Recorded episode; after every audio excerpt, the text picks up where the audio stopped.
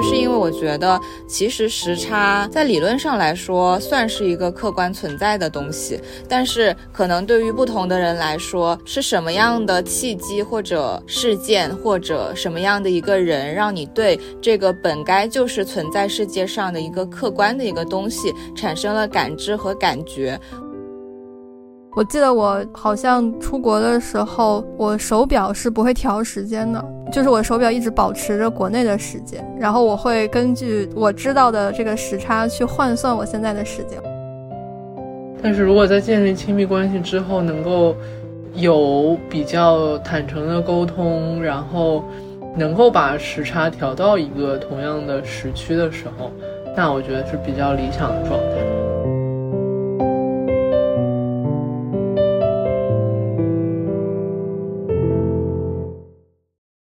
Hello，大家好，这里是新一期的难得聊聊。我是刚刚看了一场非常漂亮的鹅毛大雪的小易。我是跟小易同在东八区，但是却根本没有看到下雪的 Sino。我是在东一区晒太阳的 Allen。嗯，对，我们现在的录制场景就是有两个人都需要靠灯光来打光，然后只有一位是直接靠自然光就行了，还是非常好看的。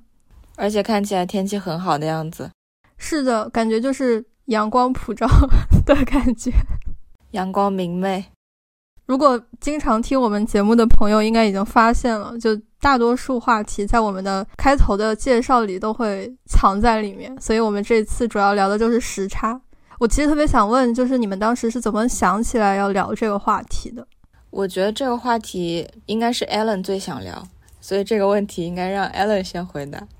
因为每次录制，我们都要就是选一个你们合适、我也合适的时间嘛。我觉得这作为一个话题也挺有意思的。是哦，反正因为时差的问题，我们就不可能上午进行录制。我觉得这个话题很有意思的是，前段时间听到了一种说法，有一个人说，就是他感觉到了时差这件事情。我其实很少听到这样的说法，就是因为我觉得，其实时差在理论上来说算是一个客观存在的东西，但是可能对于不同的人来说，是什么样的契机或者事件或者什么样的一个人，让你对这个本该就是存在世界上的一个客观的一个东西产生了。感知和感觉，我觉得是蛮有意思的一件事情吧。就也许我们也可以聊一聊。就我们其实都有对时差这个东西，其实一直都会去讲它。比如说，不管是我们在国内还是在国外的时候。哦，但是我们其实没有很认真的去聊过，我们是怎么开始感受到这个东西，然后因为什么，然后我们又是怎么去感受它的。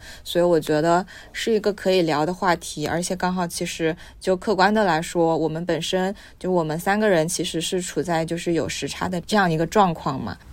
所以说，其实可能啊，如果不是因为艾伦跟我们客观上存在时差的话，我们其实平时不太容易能够感知到它的存在。但是因为你那天获得了启发，所以你忽然意识到，好像我们习以为常的这个东西，它其实是可以拿出来聊一聊的，因为它有可能可以挖掘出一些好玩的东西，是这样吗？嗯，对对对，我是这么觉得的。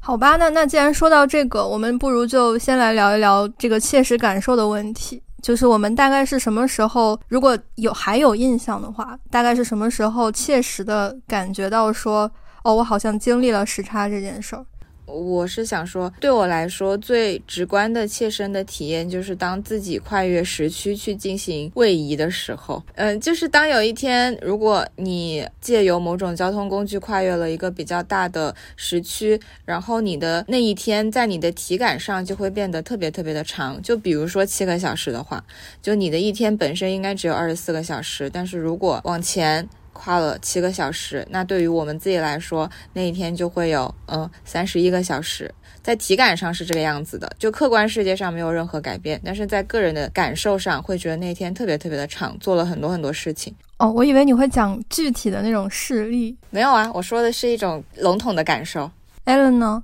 有想到什么？我觉得新的说的这个是一方面，就是。呃，每个人在跨越不同的时区的时候，他会有这样一个明确的呃意识上的一个感受。然后接着这个往下说下去的话，那就是如果时差对你产生了一定的影响，比如说第二天你会按照你原本的生物钟醒来的时候，你就会明确的感受到，哦，原来我的身体其实它习惯的是一一个地方的时间，而我的意识可能现在已经存在于另外一个就是时区当中，所以我觉得这个也是一方面吧。我我本来期待着一些故事，然后没有想到你们都是在讲一些比较大的层面上的东西。不过，先从刚才你那个三十一个小时往下延伸，就我在想，比如说一个人他从国内出发，然后去到不管是欧洲还是美洲，因为那边的时间是比我们要晚的嘛。所以，就像你说的，他一天从二十四小时变成了更多的小时。那么，如果他在，就是他如果不再回到国内的话，就相当于其实他的生命中一直多出来了这么几个小时。我记得我曾经反正感觉到，就是他会给我一种很不真实的感觉，好像我从哪儿偷来了这么几个小时一样。就我不知道为什么我会有这样的感觉，但是就是想把这种感受描述一下，不知道你们会不会有同感？我好像其实不太有。因为我基本上都回国了，所以我知道 这就这就表示那七个小时我最后又还回来了。对，就是因为咱们现在经历过的都是我们肯定又给还回来了，但我就是把它推向极端了。就如果这样的话，那会不会有这种感觉？因为如果我去国外的话，我可能就是会有特别特别不真实的感觉。然后，反正我现在也很难用语言描述。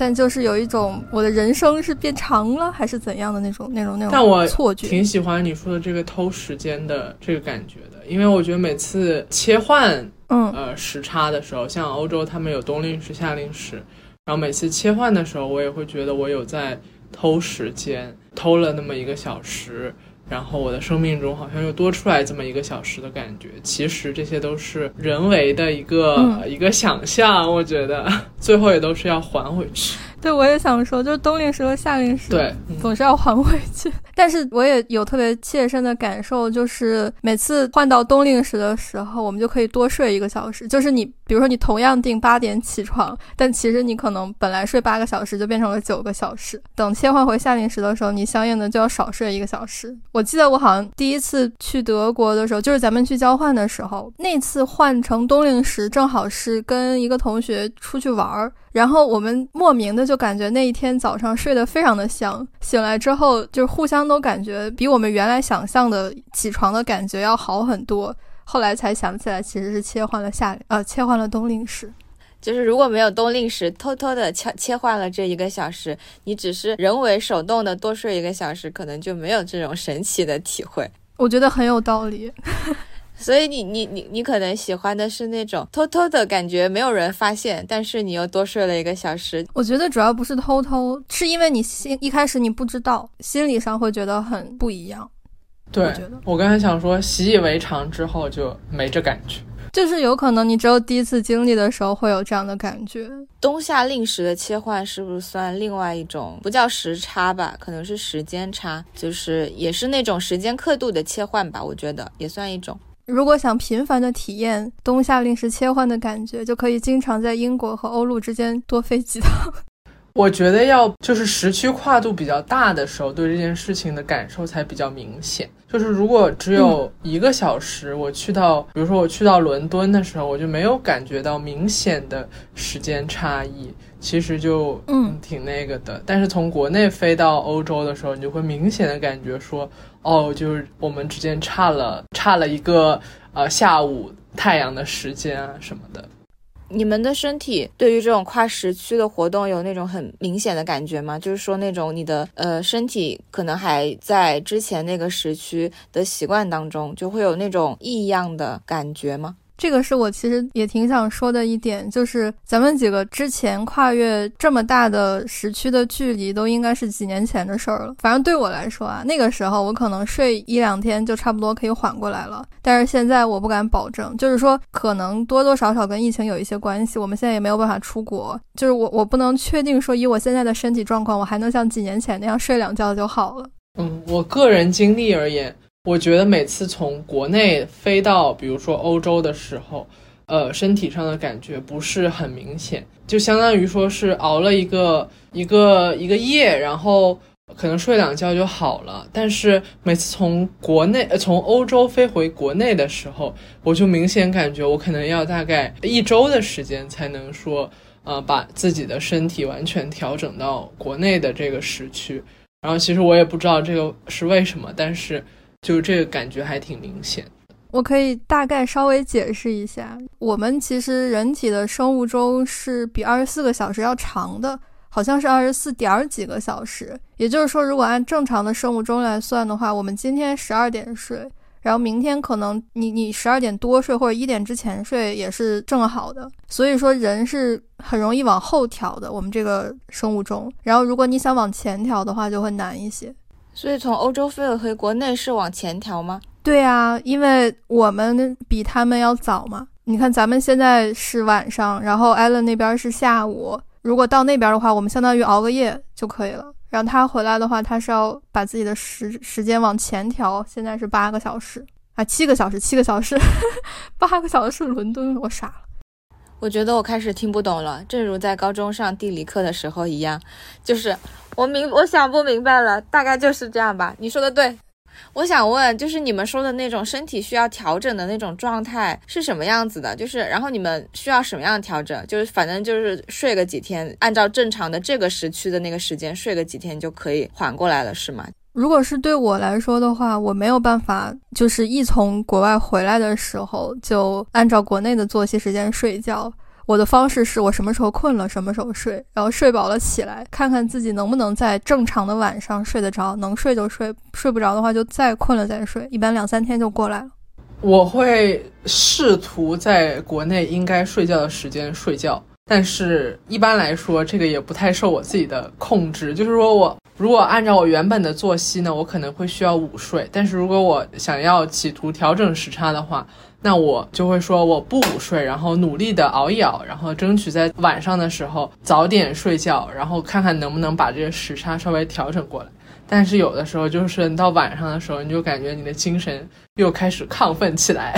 所以就也有的时候也也不完全受自己控制吧。但总体来说就是说，嗯，熬一熬，稍微努力的有意识的调整一下，那就是过五六天可能就好。那这就是说明，Allen 其实是一个就是按本时区的那个时间规律作息的一个人。我觉得越是这样规律作息的人，可能才更需要这样的调节，对吧？对。但是就是有一个之前应该是有一个朋友吧，然后他跟我说了一个技巧，就是说买飞机票的时候，你就选择一个，比如说你落地就要睡觉的时间。就比如说你落地晚上的时间，然后你稍微整理整理，经过长途飞行之后呢，然后你就可以顺理成章的很快的入睡，然后就比较容易的调整这个时差。但是如果你选择了一个早上的时间，然后呢你要跨越大概一天的时间，你才可以进入睡眠的话，那样子你就很很容易在中间就会又去睡一觉。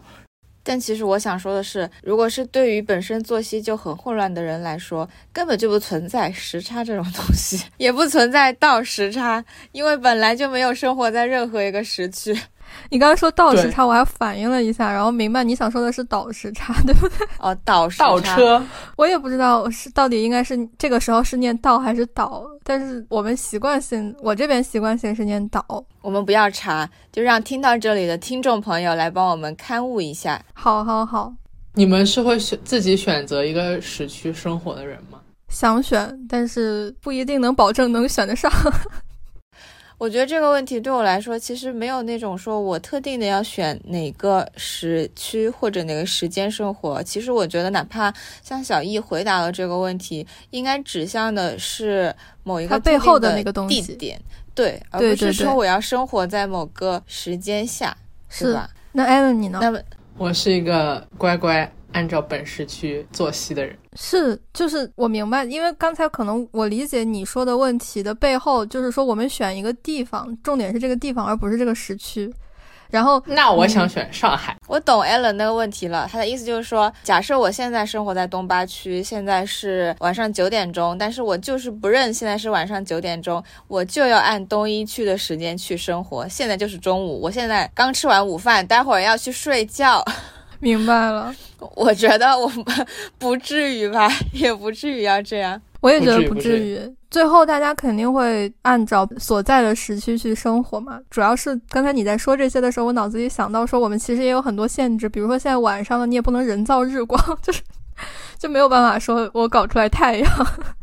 但比如说我在晚上也不睡觉，就很难定义这个晚上。就正常来说，现在就没有阳光嘛，就没有自然光，没有日光，我也没有办法定义说这个东西。如果我不睡觉，我就在玩，或者我就在干一些有的没的，我就没办法定义说这个时现在这个时间对我来说就是晚上。当然，我也不是说它对我来说就是中午，它对我来说就只是一个时间，就是我想干嘛就干嘛。我有那种你说的黑不是黑，这是这意思吧？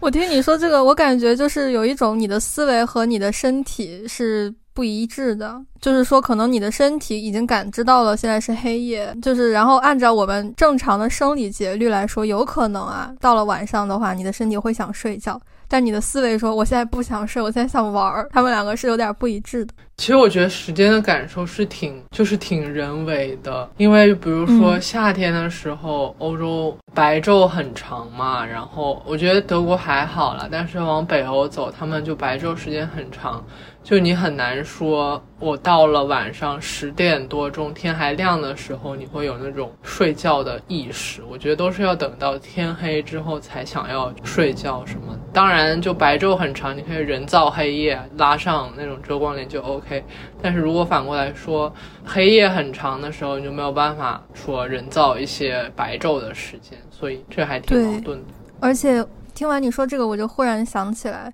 我不知道就是日升日落的时间对你们会不会有很大的影响。但是对我来说，我感觉有一个很大的影响是，它会直接决定我吃晚饭的时间。就是有可能在国内这边，我已经习惯了在天色已经开始变暗，或者是已经比较暗的时候再吃晚饭。所以就是在欧洲的夏天，我可能会八点九点再吃晚饭；冬天的话，就会尽可能早的吃。虽然有的时候会上课，但是确实是它会给我一种很明显的心理感受，就是我已经默认说我好像一定要到天色这个样子的时候才会去做吃晚饭的这件事儿。但我有个问题啊，就是你对晚饭的这个界定，其实我觉得是基于你对晚上这个时间点到来的一个界定。但其实你对晚上这个时间点的界定，也是由你长期生活的这个时区的一些习惯对来养成的或者形成的。我刚刚本来想说，好像也是，就是对我来说，我觉得那个体感也很重要。天色渐暗的时候，对我来说那才是晚上，那我可能觉得这个时候吃饭才是正。正常的，我我刚刚本来想说这一点，但是我发现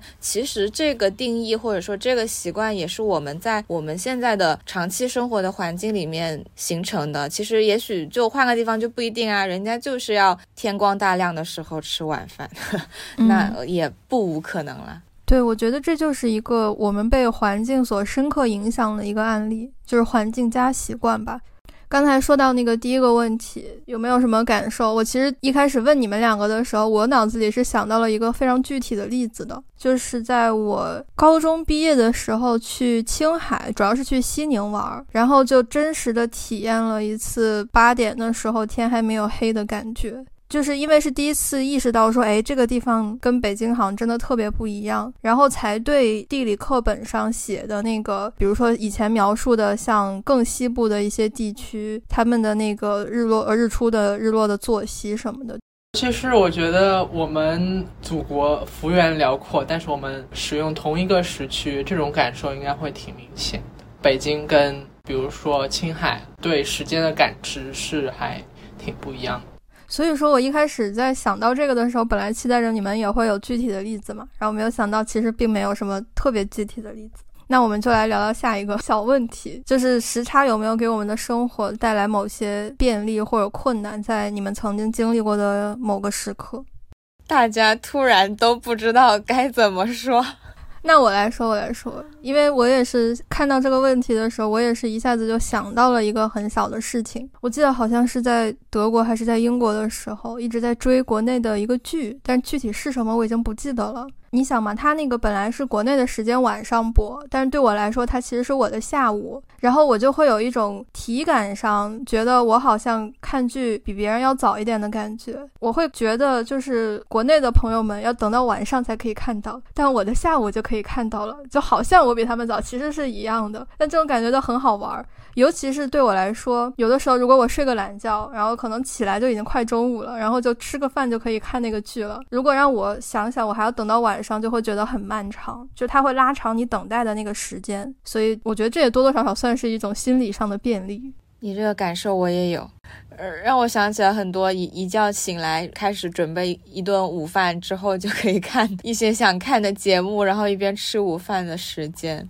那你说小便利的话，我还想起一个。反正我前两次去德国的时候，就是买的都是那种晚上的机票，等于说在飞机上睡一觉，过去之后到那边大概是早上的时间。对我来说，且不论时差对我有没有影响吧，但是那个时间就是正常的，在东一区来说不应该睡觉的时间。我刚刚其实有说到那个时差的感知，感觉到一天变得很长，有三十几个小时的感觉。那我觉得一个便利就是因为跨越了这样长的一个时间，然后我到了东一区的时候，正是一天的开始。我有很多的事情要在当天去完成，虽然可能身体上会有一些疲惫，但是那一天对我来说就是可以排满很多我想去做的事情，亟待在某一个工作日的白天去完成的一些手续啊，呃，如果可以的话，在一天之内去尽量完成，我觉得是一种很大的便利吧。就我觉得对我来说就是。我睡了一觉，然后打开了崭新的一天，我要去做很多很多事情。尤其是初到国外，有点人生地不熟的感觉。然后，如果你比如说啊，你到的晚了的话，可能有些地方它就关门了呀，或者你要买的，比如说晚上睡觉的这些用品，你可能也买不到了。但是如果你早上去的话，你是可以先采购一波的，把今天日常必须的生活用品先买齐。我所以我觉得这样也挺好的，确实是一个便利。但我觉得这种便利其实也是我们自己。人为创造，我们自己对人为创造的，因为我们知道大概是这么个情况，就会去买那个时间的机票，给自己形成一个睡一觉，然后第二天早上就是一个白天的感觉。哦，我又想到一件一件事，就是时差带来的便利，可能也不叫做便利吧。我觉得还是跟前面说到的那个对时差这个东西的感知有关。当你跟朋友或者是其他在乎的人，或者是家人了，处在不一样的时区的时候，其实，在你们交流的时候。我觉得对方会透露出一种对你现在所在的一个时间的感知，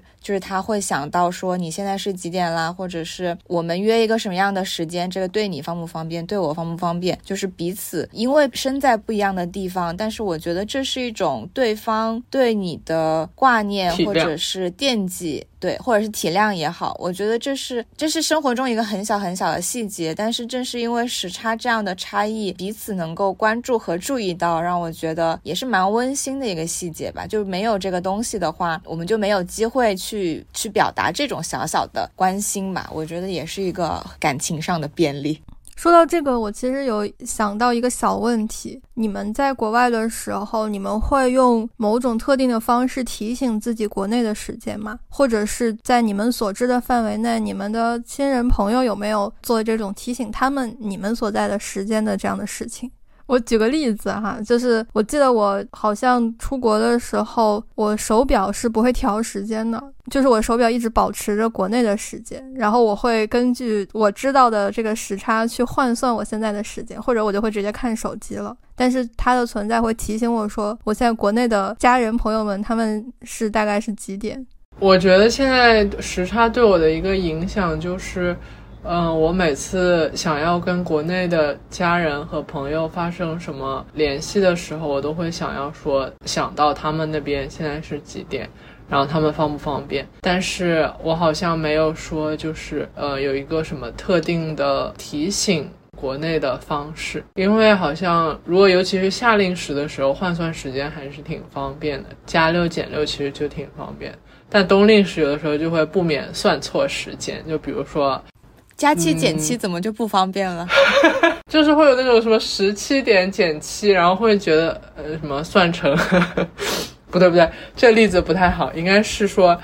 十点，然后加七，你就会觉得好像是这边晚上七点的感觉啊。对，很有道理。对，这这也是我想说的。虽然说我的表盘一直保持着国内的时间，但是就像艾伦刚才提到的，在夏令时的德国其实非常方便，因为它就是你的那个时针的对着的那个时间就是国内的时间，只要你看到你的表盘，可能一秒钟之内你就能反应过来。但是如果是七个小时，你就要算一下，就对你就要想一下，它会有更多的反应时间。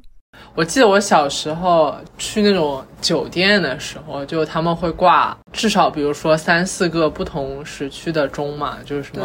北京时间啊，什么华盛顿时间啊，这种乱七八糟的。当时我就会想，他们那边的人现在是几点几点，然后他们现在生活是怎样怎样。你说到这个，我想到一个很好玩的点，就是小时候，反正就是在出国之前去看那个世界时钟是毫无感觉的，但是有了实际的经验之后呢，你就真的，反正对我来说，我会刻意的去找我曾经待过的那个地方它是几点，或者说我会特意去关注，就是它这个世界时钟里有没有我待过的地方。你们会有同感吗？我刚想说也是类似的，就是对于那个世界时钟，因为像 Alan 说到这一点，我才开始想到说，其实我或者说我们不至于说在很小的时候对时差这个东西就完全没有概念或者完全一无所知，它就客观的，比如说就挂在那个酒店前台后面的墙上，可是我没有自己去体会过，不管是亲身的还是通过跟其他的人交流而感受到的这种体会，如果我没有这样的体会的话，那个时钟。好像就是挂在那里，它就只是两个交叉角度不一样的时针分针而已，而不是某一种真正的时间差。或者我我可能我也真的没有去想象过，说另外一个时区的人，就是在只看这个时钟的时候，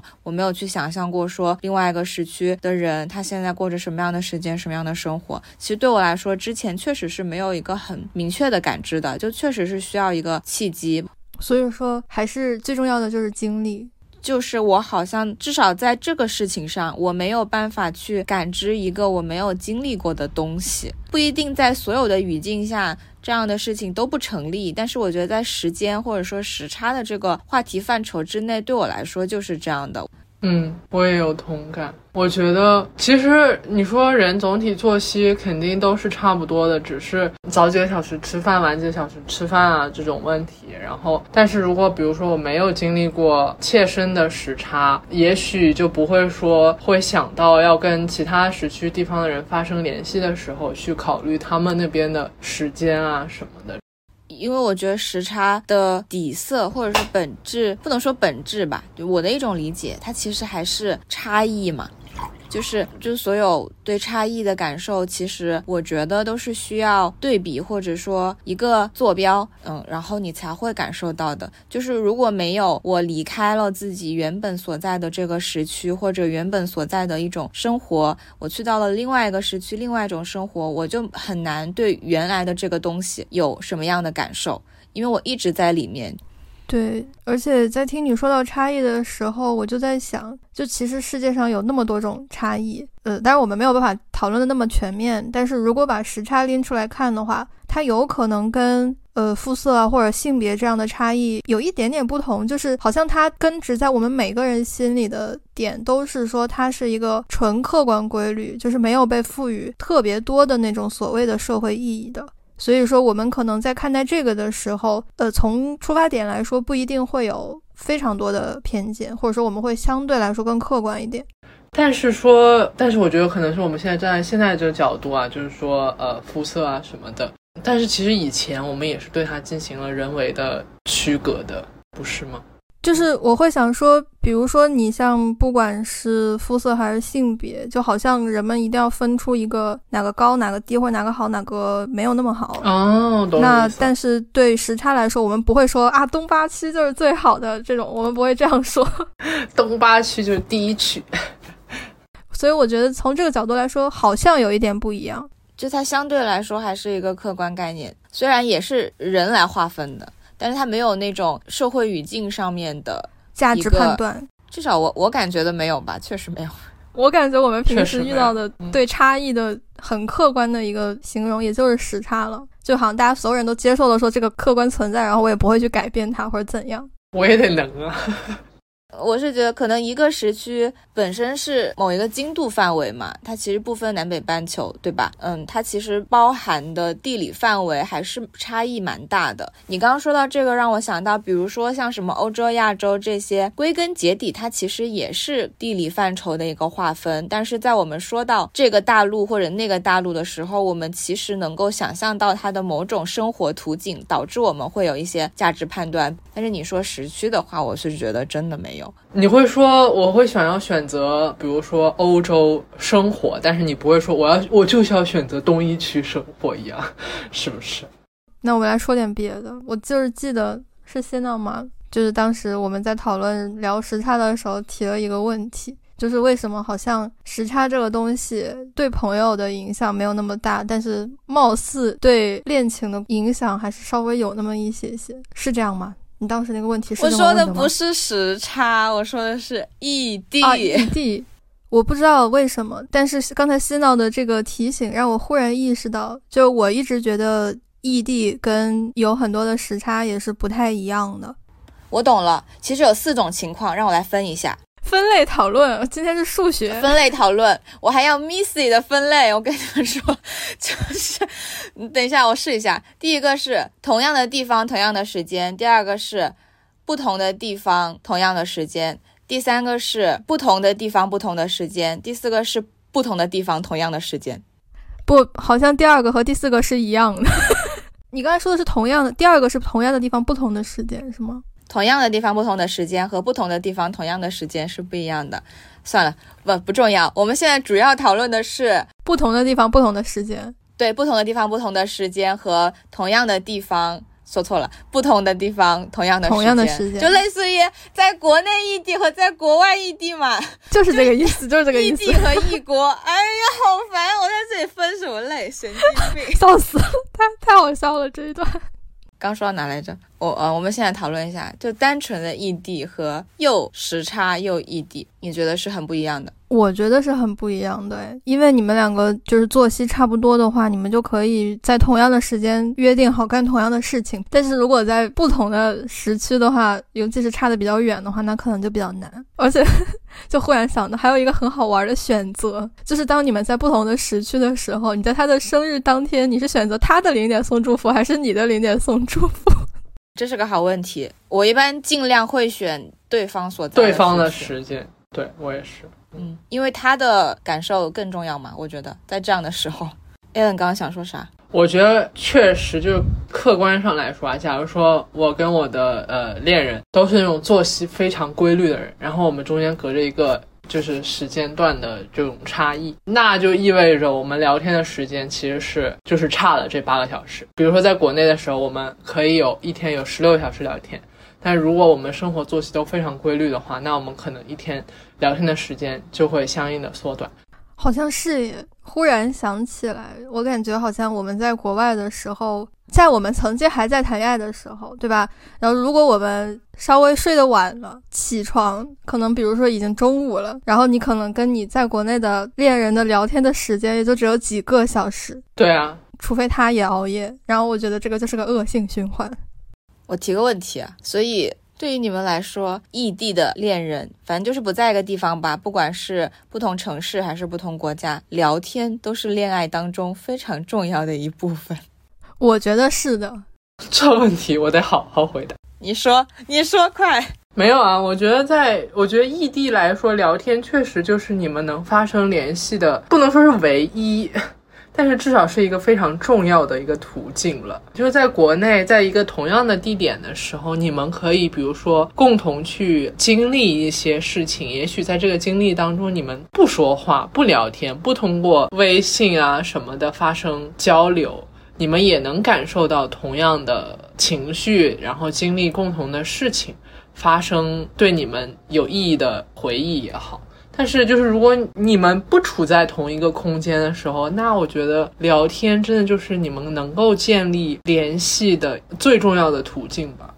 而且，我想补充一下，就是我觉得这个联系可以再具体到，比如说。陪伴感。其实不管我们谈恋爱还是交朋友，我们都是需要这种陪伴的感觉的。就像仙道一开始问的那个问题，我觉得可能是因为我们的心中对朋友和恋人的陪伴程度的要求是不一样的，然后聊天又是表示陪伴的一种很重要的途径。就哪怕我跟这个人聊的都是一些鸡毛蒜皮的小事。但是只要我在跟他聊，我就知道他其实在这儿。那其实这就是一种陪伴。那我其实有两个问题。一个就是说到异地的时候聊天这件事情，其实我知道很多人是完全不接受异地恋的，所以我看我们这么说下来，会不会有一种感觉，就是其实那些能接受或者能进行异地恋的人，都是比较会聊天的人。然后第二个就是刚刚小易说到了这个陪伴感，就回溯到我之前说的那个什么友情爱情的问题嘛，就你说的这个陪伴感是指说，如果是朋友的话，也许我们只是偶尔的三五天。的那么一次的进行一次对话，但是你所要求或者你认为的那种恋人之间的陪伴，是几乎在所有可以跟彼此产生联系的时候都能够陪伴着彼此的这种定义吗？就是时间上和也许对彼此生活的一个渗入的程度吧，会非常不一样吗？我觉得，首先这不是我心中的，我觉得可能大多数人的心中都是觉得两个人谈恋爱，至少你每天要有一些联系的时间，或者说你可能两三天之内如果不联系的话，可能大家会觉得这个人是不是出了什么事情。就我感觉，我们的所谓的社会文化好像给大家灌输了这样的想法。但是我觉得朋友的话，完全就是看相处模式，就相对来说，反而朋友的空间更大一点，就好像看起来会更自由。因为我只要在我想起你的时候给你发个消息，当然我也期待着你在想起我的时候来跟我说一声。但你刚才说到的这个会聊天的这个问题，我觉得不一定要会聊天，很多时候有可能只是我想跟你说话，然后我只要知道你想跟我说话就行了。哎，那我有个问题，什么样的反馈或者回复能让你明显的感觉到对方想跟你说话？哪怕对方他也许就是一个不会聊天或者比较木讷木讷的人，就是我觉得总是要有个信号的吧，不管是朋友还是恋人。我觉得很简单，就是他会回复，然后他也会主动找你。就我觉得内容真的不重要，不知道你们会不会这样觉得？我就是不知道，我才问的嘛。Allen 说，我觉得能不能进行异地恋？也许不取决于说我跟这个人聊天的时长，呃，有多长。当然，当然时长也是一个很重要的部分啊。就是说，如果你客观条件下你就是时长短了，那你们能够发生的交流确实就少了。但是很重要的一点就是说，我希至少从我的角度来说，要看我的恋人能不能跟我在聊天的内容上达到所谓的。精神上的契合，就是我们能够在讨论一件事情的时候，讨论在同一个点上。我觉得，就是你说的这个，跟我刚才提的两个点其实是不矛盾的。你说的讨论一件事，就是你们俩已经共同的这个主题是确定了，我们可能就要聊这件事。然后我刚才描述的场景，可能是那种我就是很无聊，但我就是想找你跟我聊聊一会儿，然后聊的什么东西也不重要。就是我觉得这个时候可能陪伴感是更多的。你们觉得跟恋人之间的聊天，你们是更喜欢聊那些生活琐碎无聊的事情，还是聊那些深入探讨的话题？我会觉得两者都有比较好，但是你让我分配比例，我觉得我很难说出来。我觉得这个其实挺矛盾的，一方面我又很想跟他分享我生活中的点滴琐碎。但是我会想到，他没有经历这个事情，我对他说这些事情到底有什么意义？这样的问题，我会想要想思考这样的问题。也许他就不能感受到我现在的快乐什么的。但是如果我们讨论一个所谓的就是深层次的一个问题交流，我们在这个过程当中有探讨，有彼此的这种一来一回，那也许这种精神上的交流可能更愉悦吧，就是比单纯的分享一些呃我所谓的就是个人的快乐来说，那可能那种会就是双方的快乐。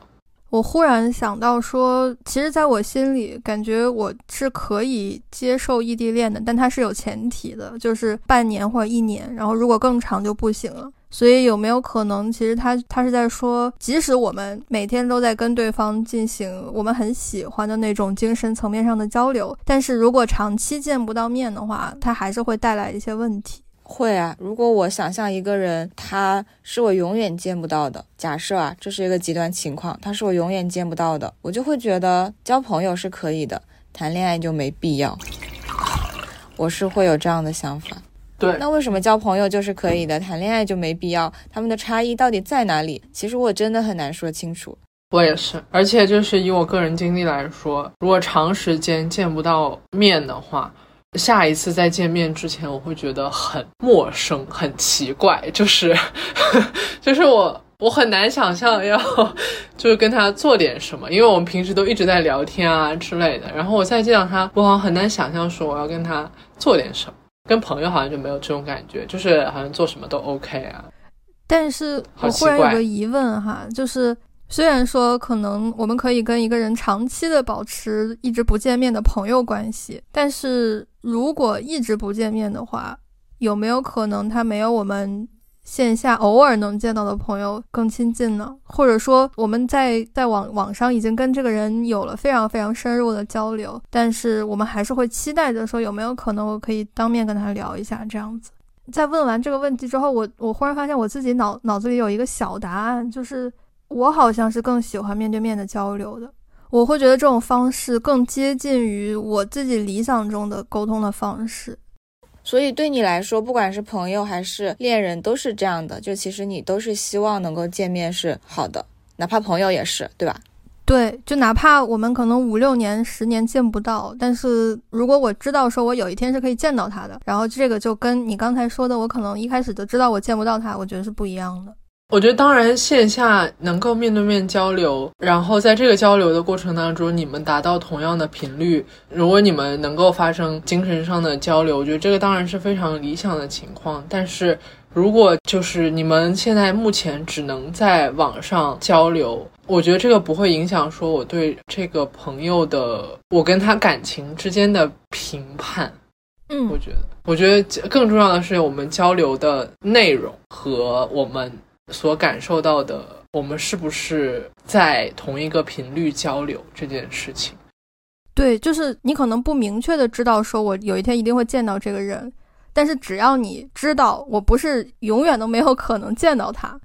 这个心态其实就是不一样的。确实，其实我刚听你们说这个，我有两个感受。就是小易说到面对面的交流是你更理想的那种交流方式，我觉得这跟你自己的习惯偏好有关，因为我我其实。以以前认识到的你就是这样的，相对于我之前跟 Allen，反正我们是一个宿舍的，就是背对背坐着这样的关系。即使是这样，我们在宿舍里面聊天也要在微信上面说，而且还要发表情包。我们的宿舍就是非常非常的安静，彼此绝对不说话。其实，在微信上面就聊得风生水起。但是我那个时候认识到的小易，就确实是一个喜欢面对面、当面去聊一些话题的人，然后。话也很多的一个人，我觉得这是跟这跟习惯是有关系的。然后你问的那个问题，就是说是不是期待跟一个朋友关系的人见面？我觉得是肯定的。但是，是不是假设这个人我就是有可能永远见不到他，我就跟他没那么要好？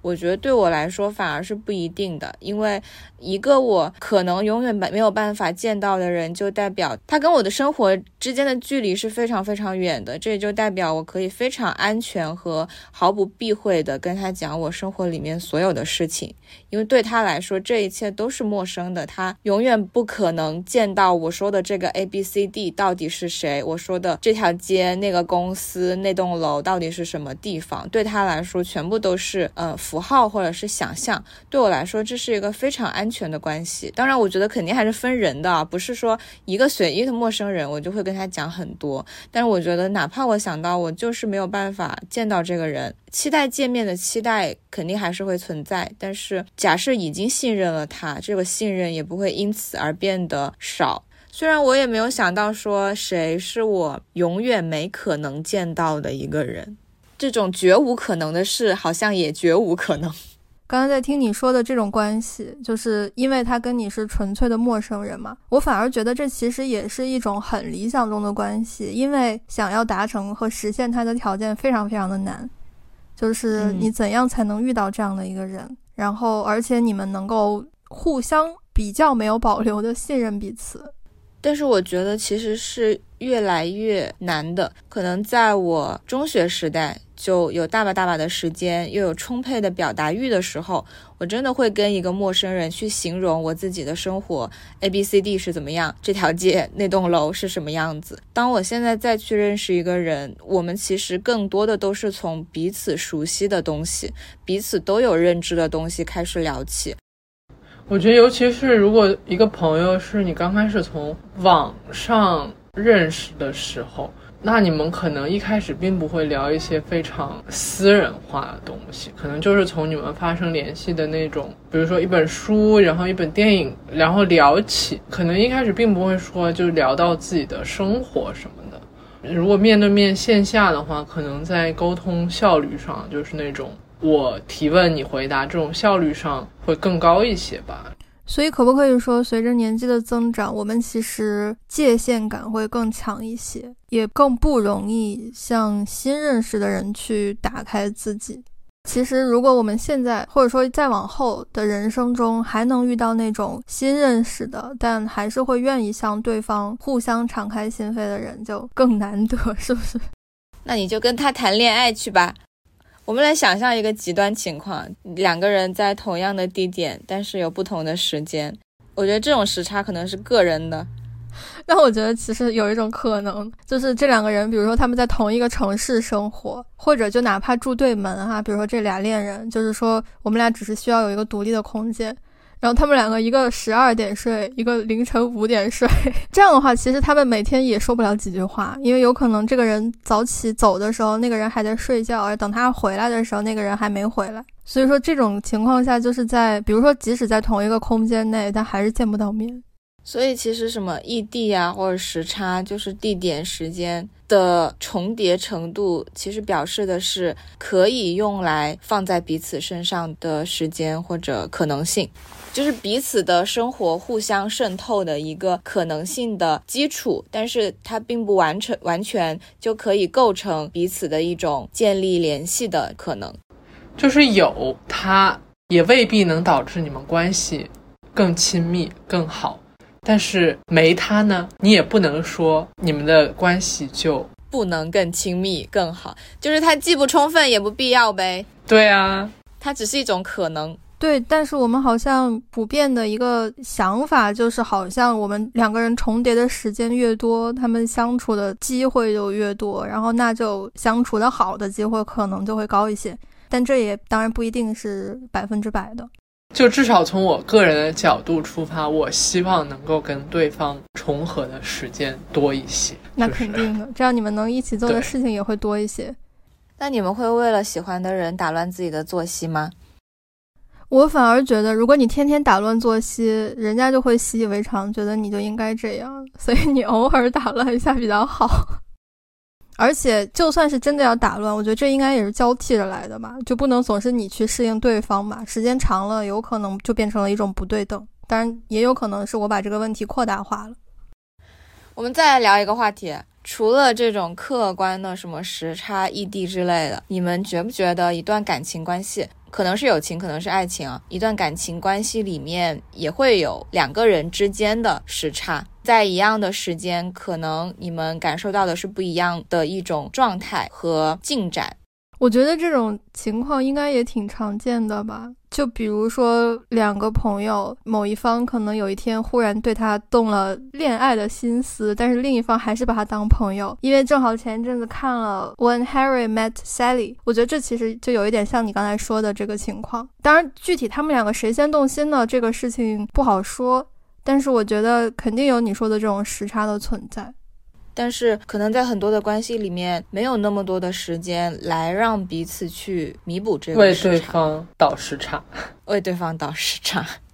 我觉得还有一个可能性哈，就是尤其是当这两个人有点往浪漫关系，就亲密关系发展的方向的趋势的时候呢，可能有一方已经先动了心嘛，然后另一方还没有。已经动心的这一方，他其实是一直在猜测对方的想法的，他不确定对方的想法。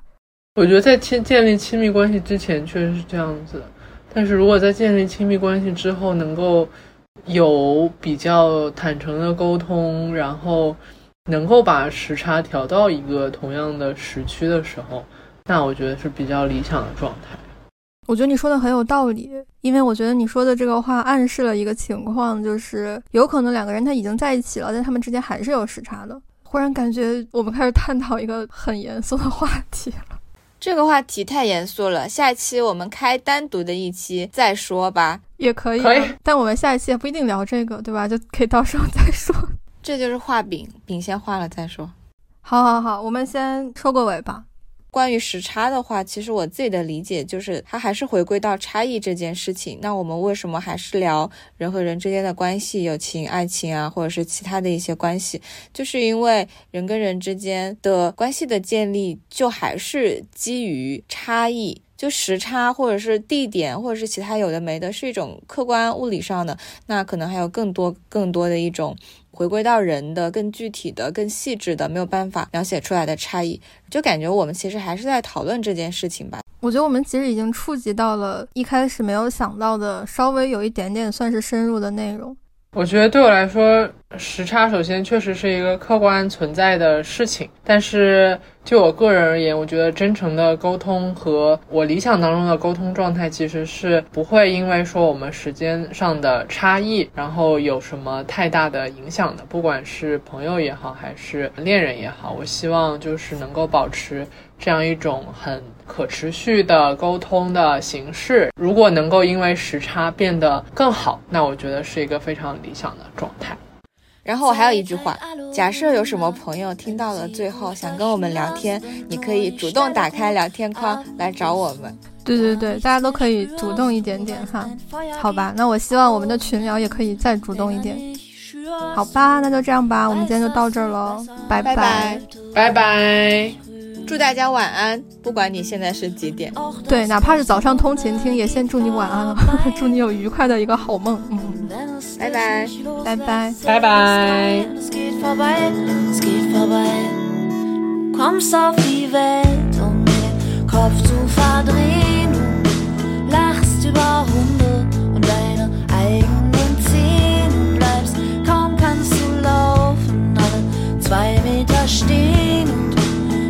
auf die